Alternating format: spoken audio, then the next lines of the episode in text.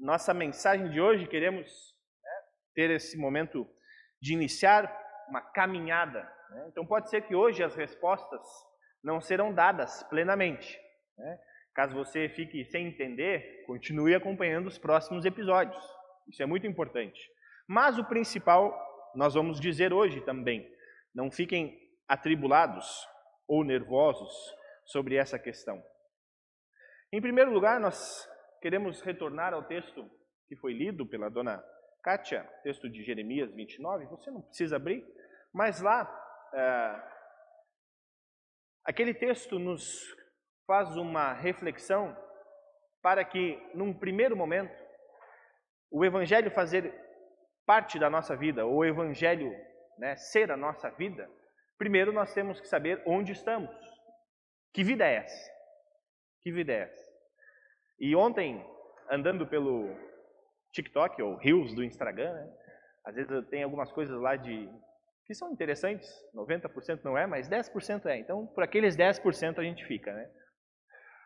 O, teve um cara, eu não me lembro, não peguei o filme, mas ele disse assim: Nós, todos nós, o rico e o pobre, é um sem teto. Porque não moramos aqui. Aguardamos a vida onde nós teremos uma casa eterna. Com essa frase, digamos assim, nós podemos entender onde estamos Onde estamos? Estamos num lugar de peregrinação, poderíamos dizer assim. E, aliás, um dos livros mais vendidos no século XX é um livro com esse título, O Peregrino. Ele foi um dos livros que bateu todos os recordes de, de venda. Porque a peregrinação nos mostra que não estamos num local apenas. Nós estamos vivendo um tempo que nós chamamos de tempo da graça onde este tempo nos é dada essa graça, essa salvação. Logo, nós também poderíamos usar uma outra palavra. Estamos num exílio. Estamos num exílio. E o texto de Jeremias nos lembra disso, que teve uma época em que o povo de Israel foi, por Deus, colocado como prisioneiro de um outro povo e lá teve que viver. E aí é interessante as, os conselhos que Deus dá para aquele povo. Bom, já que agora vocês estão aí, construam casas. Construam casas. Fiquem aí. Orem pela cidade. Trabalhem por ela. E peçam a mim que abençoe essa cidade, porque assim vocês serão abençoados. Isso nos dá um pano de fundo para entendermos que, bom, estamos aqui nessa vida. O que Deus quer de nós nessa vida aqui? Que nós construamos casas, que nos multipliquemos, ou seja, que nós tenhamos uma família, que nós tenhamos trabalho, que nós possamos agir pelo bem desta criação dele, daquilo que ele fez que é bom, que nós possamos aqui morar enquanto aguardamos a vida eterna. E aí é interessante também lembrar que Jeremias está falando contra alguns falsos profetas que diziam o seguinte: eu tive uma revelação de Deus e Deus disse que nós ficaríamos dois anos apenas na Babilônia e que nós retornaríamos. Por isso, não se entreguem aos costumes daquele povo. Não aprendam a sua língua, não façam nada disso. E Daniel, nós vimos já na série anterior, que fez tudo o contrário, né? Por quê? Porque ele recebeu uma ordem de Deus para ser parte daquela nação. Ou seja, Jeremias então nos fala que o povo de Israel ficaria 70 anos ali. Só que eu acho que Deus errou na sua mensagem, porque ele primeiro falou que ficariam 70 anos, e aí depois ele disse o que era para fazer. Se vocês ficarem aí, vocês vão ficar, eu vou retornar vocês. Vocês vão voltar para a pátria. Só que imagina o pessoal da nossa idade aqui ninguém de nós voltaria. Aí imagina eu, né, nós escutando isso, poxa Deus, 70 anos. Aí o Senhor está me dando essa esperança de que eu vou voltar para minha terra querida, mas só depois de 70 anos. Olha, eu não vou durar 70 anos. Tudo bem que eu tenho 22, Mas mais 70 já é, não tem mais como.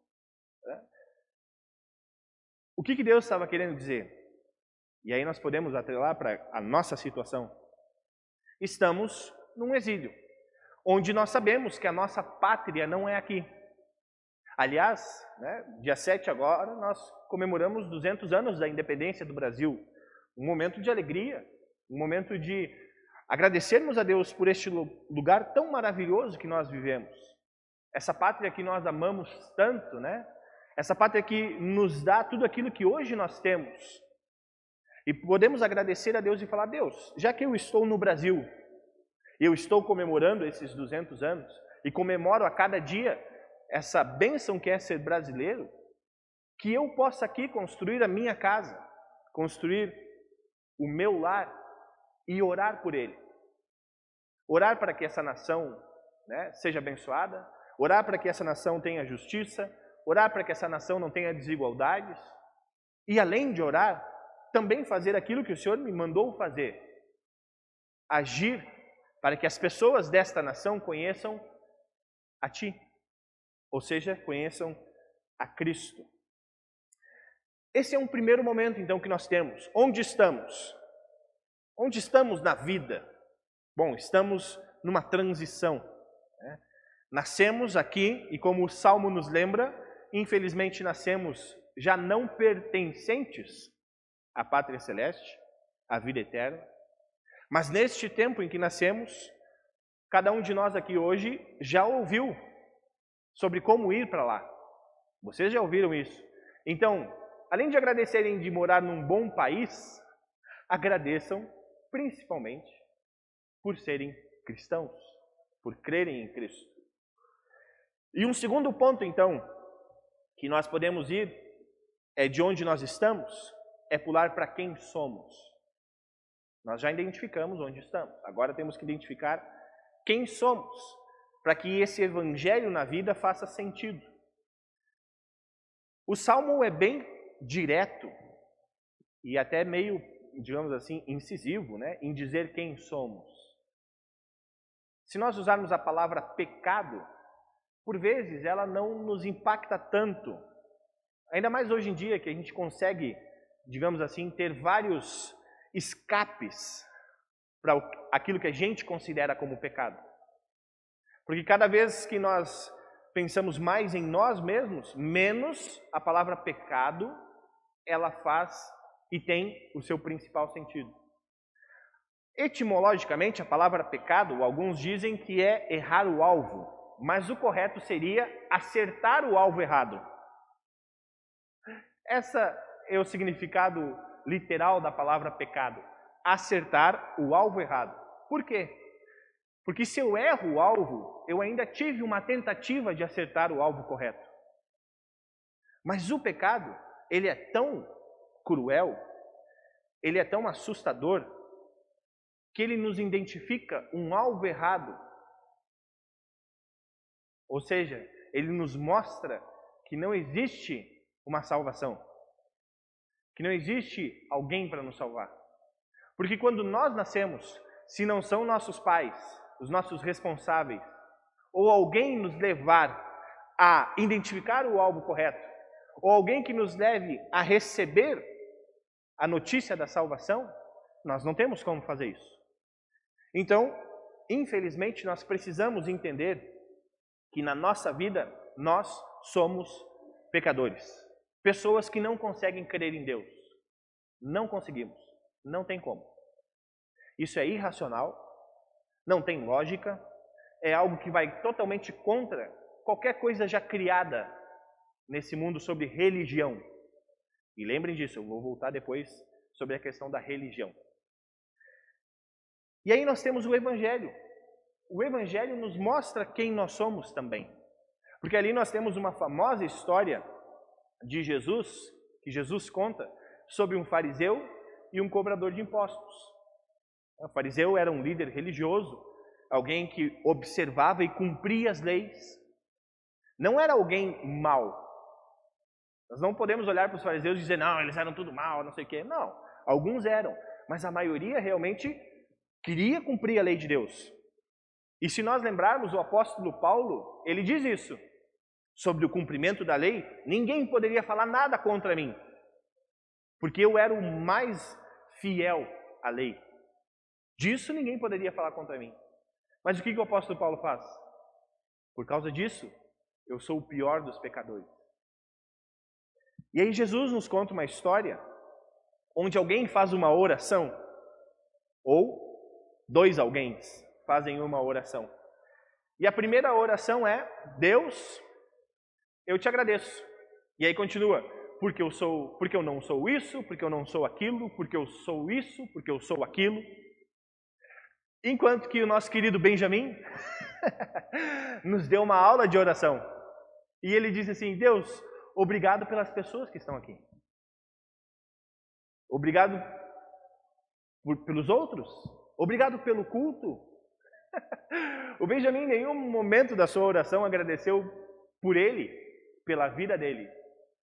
E eu sempre digo: se isso não é ação do Espírito Santo, eu não sei o que é. Então vejam, um, um, uma criança, né, ela já sabe aquilo que é o Evangelho. E é interessante que nesse texto nós temos alguém que é muito pior aos nossos olhos do que uma criança, que é um cobrador de impostos, que é alguém que nós diríamos, cara, esse cara é bom não termos na nossa congregação porque vai queimar o filme da nossa igreja. Esse cobrador de impostos ele diz o seguinte: é, eu me arrependo porque sou pecador. E o artigo que vai ali no texto original, poderíamos dizer o seguinte: o pecador, e não um pecador. E isso faz muita diferença. O cobrador de impostos diz: Eu sou o pecador. Ele não diz: Eu sou um pecador. E por que, que isso faz diferença? Porque às vezes, quando nós queremos nos arrepender, nós apenas lembramos dos pecados que deram errado. Ou dos, das falhas que nós cometemos no sentido ruim da questão. E normalmente a gente já faz uma desculpa, né? Ah, Deus, eu te peço perdão porque eu falei errado para alguém, né? Eu falei contra uma pessoa, mas o Senhor sabe como a minha intenção foi boa. Então foi um pecado. Né? Ou às vezes a gente, querendo ser apenas um pecador, a gente tem alguns pecados que a gente não quer nem falar. Alguns erros que, não, esse aqui é melhor eu não conversar. Por isso que a oração particular, ela é mais difícil de ser feita. Porque na oração particular, nós estamos sozinhos diante de Deus. E aí a nossa consciência pega. Por isso, é importante nós sabermos quem somos. Somos os pecadores, por excelência, plenos, totais. Eu sempre digo isso e falo de novo, né? O amor que eu tenho pelo meu filho, o Arthur, é um pecado. Mas eu poderia dizer, mas esse é um dos sentimentos mais genuínos que eu tenho, o melhor de todos. Aí Deus vai falar assim, mas é esse amor que você tem pelo seu filho que faz com que você compre três dias seguidos um pacote de salgadinho. e aí o moleque fica com dor de barriga. então se arrependa desse seu pecado também, porque você é o pecador. E o apóstolo Paulo vai nos lembrar disso, né? O bem que eu quero, esse eu não faço. Nos arrependermos, arrependermos dos nossos pecados, também é uma condição para nos mostrarmos quem somos. Então é interessante quando nós vamos pedir perdão para Deus, que nós possamos pedir perdão por quem somos. Pessoas que querem ser boas e que lutam para isso, mas que infelizmente não conseguimos.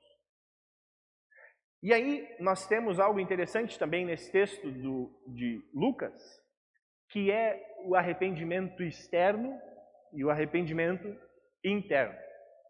Vemos também que o cobrador, que o fariseu, ele, digamos assim, estava se gabando, né? Falando que os outros eram ruins porque não eram iguais a ele.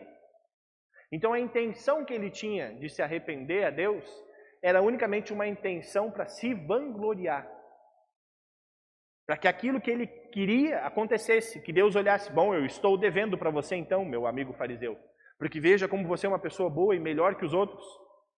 Então você merece uma bênção. Um grande pregador do século XIX, Charles Spurgeon, Spurgeon né, independente da, da Spurgeon, ele disse uma história uma vez que um agricultor ele plantava cenouras e outras coisas, mas teve uma vez que ele colheu uma cenoura muito grande, uma cenoura muito grande. E ele então leva ao rei essa cenoura e diz para o rei: Rei, essa cenoura aqui eu nunca vi na minha vida, nunca colhi nada assim, e eu quero entregar ao senhor como uma forma de agradecimento, como uma forma de honra que eu tenho a você. E aí o agricultor virou as costas, estava indo embora, e o rei disse: meu amigo, volte aqui. Isso que você fez é muito bonito. Sabe aquelas terras que são divisa com as suas? São minhas. Eu vou dá-las para você. Então o agricultor disse: Nossa, né, não esperava, muito obrigado. E saiu muito feliz.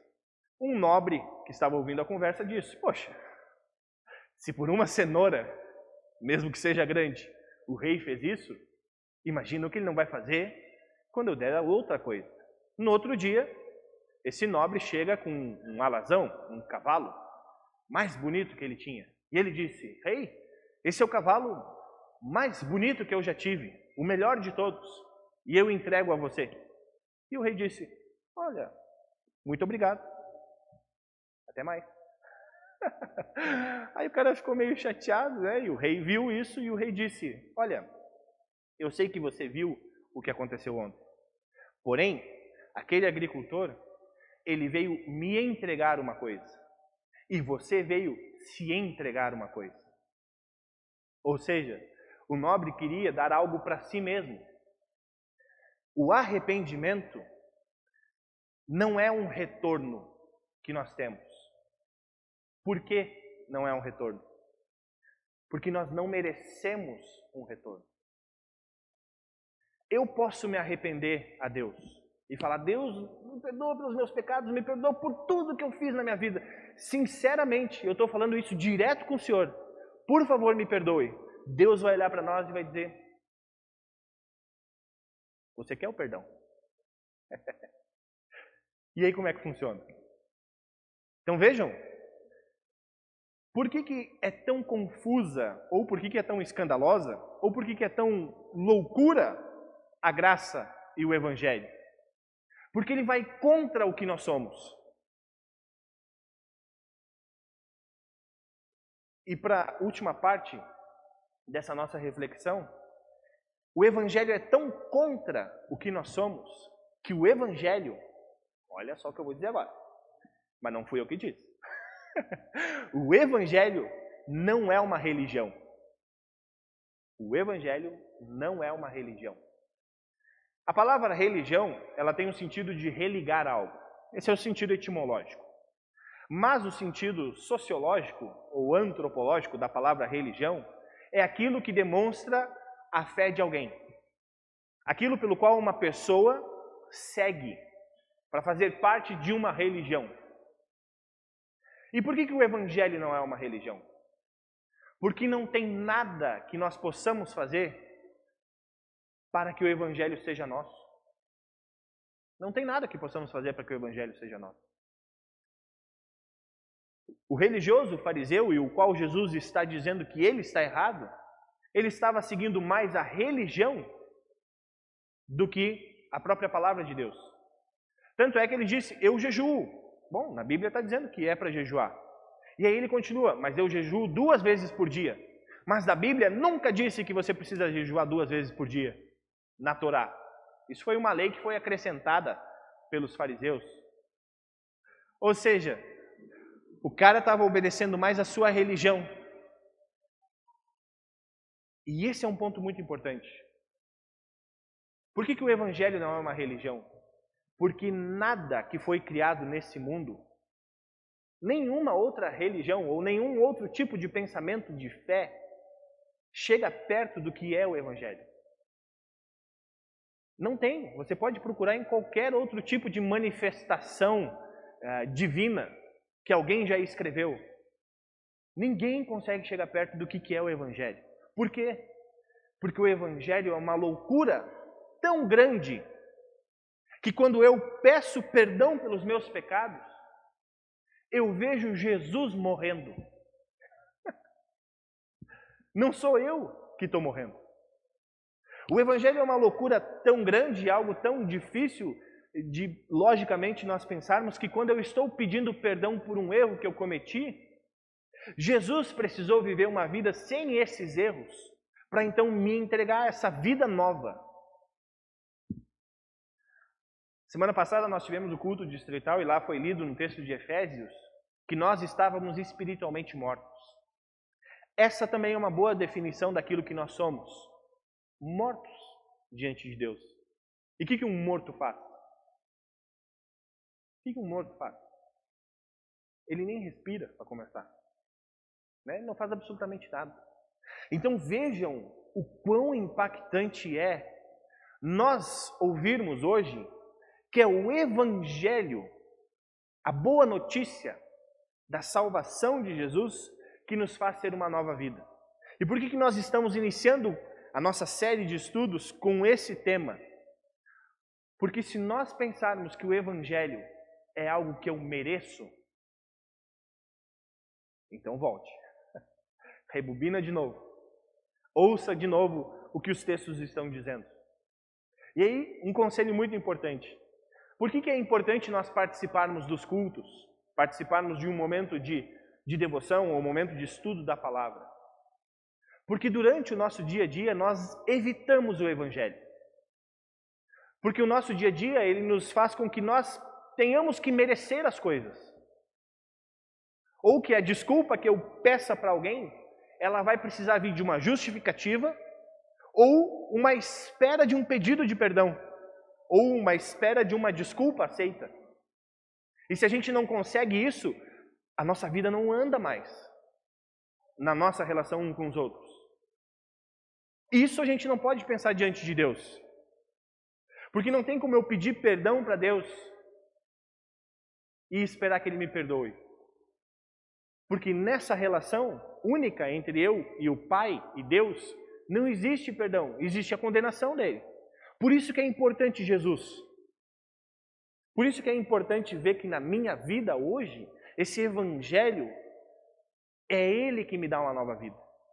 Então hoje nós estamos vivendo nessa pátria chamada Brasil, neste estado chamado São Paulo, nessa cidade chamada São José dos Campos, Caraguatatuba, né? Pindamonhangaba, entre tantas outras, Jacareí, e assim vai, né?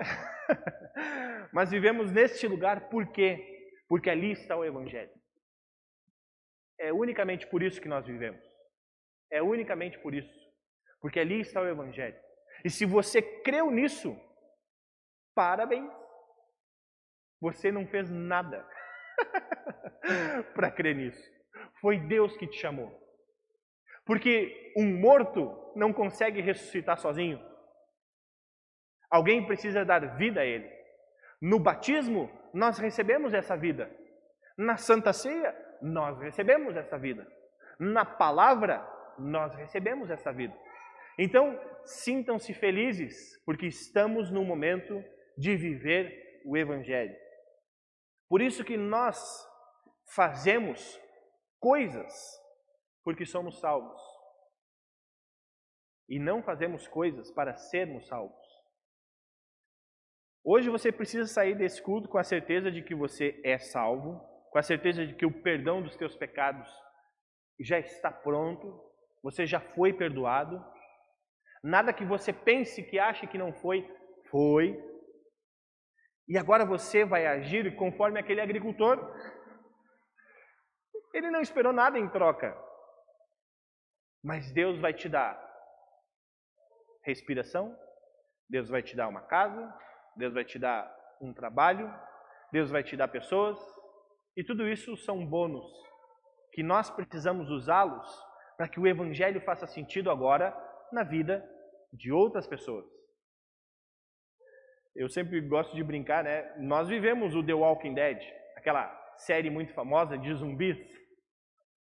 Tem muita gente que está espiritualmente morta, porque ainda estão atrelados à religião. E o mais escandaloso disso é que essas pessoas fazem parte de uma religião chamada religião cristã. Tem muitos que hoje não vivem pelo Evangelho, vivem por um achismo de que se fizerem algo, receberão uma bênção de Deus.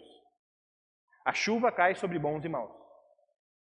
Os bons reconhecem que essa chuva vem de Deus e que eles não fizeram nada para receber ela.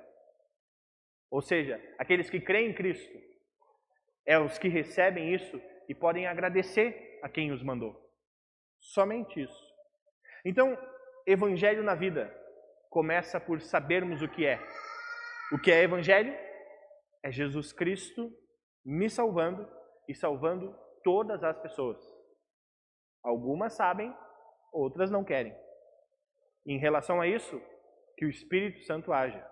Mas em relação à minha vida, que Jesus seja o centro principal para que eu seja uma pessoa melhor a cada dia. E que eu não seja uma pessoa melhor a cada dia para que Jesus seja o centro principal.